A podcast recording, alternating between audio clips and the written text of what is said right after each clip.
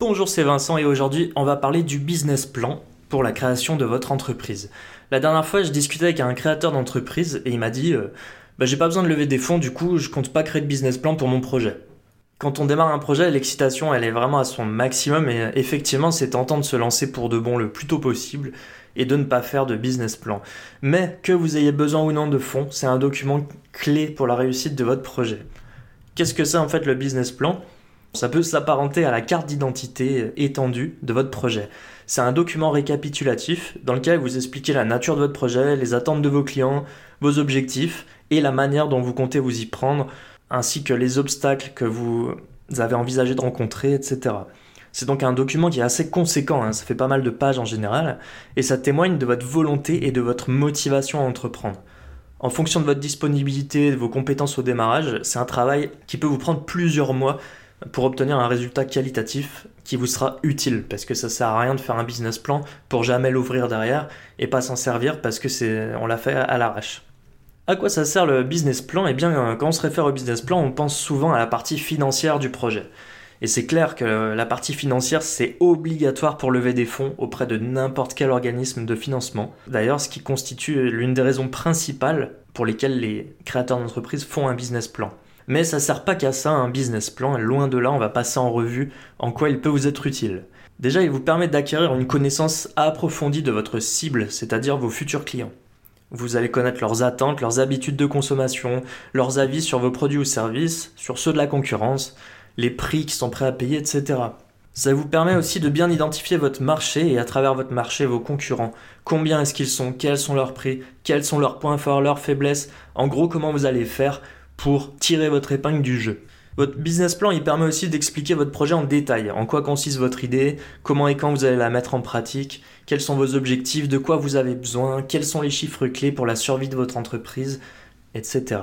Et euh, bah, bien sûr l'aspect financier de votre entreprise. Alors au-delà de l'importante question combien faut-il d'argent pour démarrer, eh bien vous obtiendrez aussi des réponses, par exemple aux questions suivantes. À quel moment l'activité est-elle rentable? Les prix fixés sont-ils suffisants? Où est-ce qu'on peut faire des économies? À quel moment est-ce que vous allez rencontrer des difficultés financières? Et comment faire pour les surmonter? Comment faire pour construire votre business plan? Alors une erreur, ça serait de vouloir sous-traiter l'élaboration de votre business plan à 100% même si vous avez le budget et même si vous manquez de temps. Il est vraiment important de mettre les mains dans le cambouis afin de bien vous imprégner de votre projet. Il faut garder un état d'esprit ouvert et curieux en permanence. Vos idées, elles émergent et elles s'affineront plus facilement dans cet état d'esprit-là. Vous trouverez euh, de nombreuses sources pour vous guider sur, euh, Internet, hein, il y en a plein.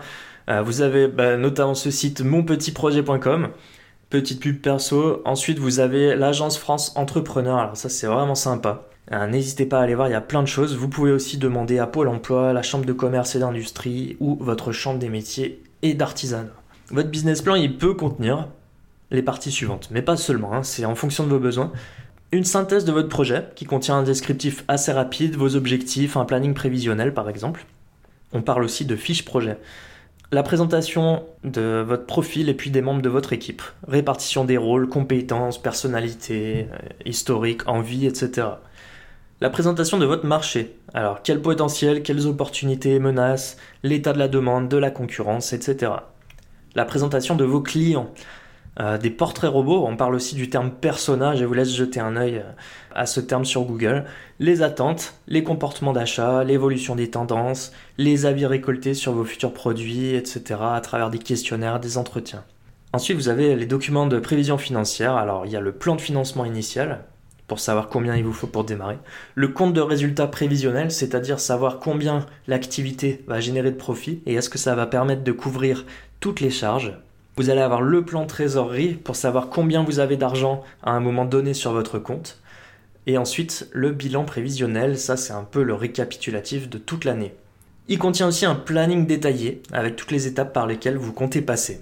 Et aussi, très important, votre plan de communication, notamment pour le lancement et puis tout au long de votre projet je vous garantis que vous allez avoir du mal à avoir des clients sans rien faire. Il va falloir investir un certain montant dans de la communication et le mieux, c'est de planifier cet investissement en fonction d'un plan bien établi. Voilà, bon courage dans la rédaction de votre business plan. Merci et à bientôt.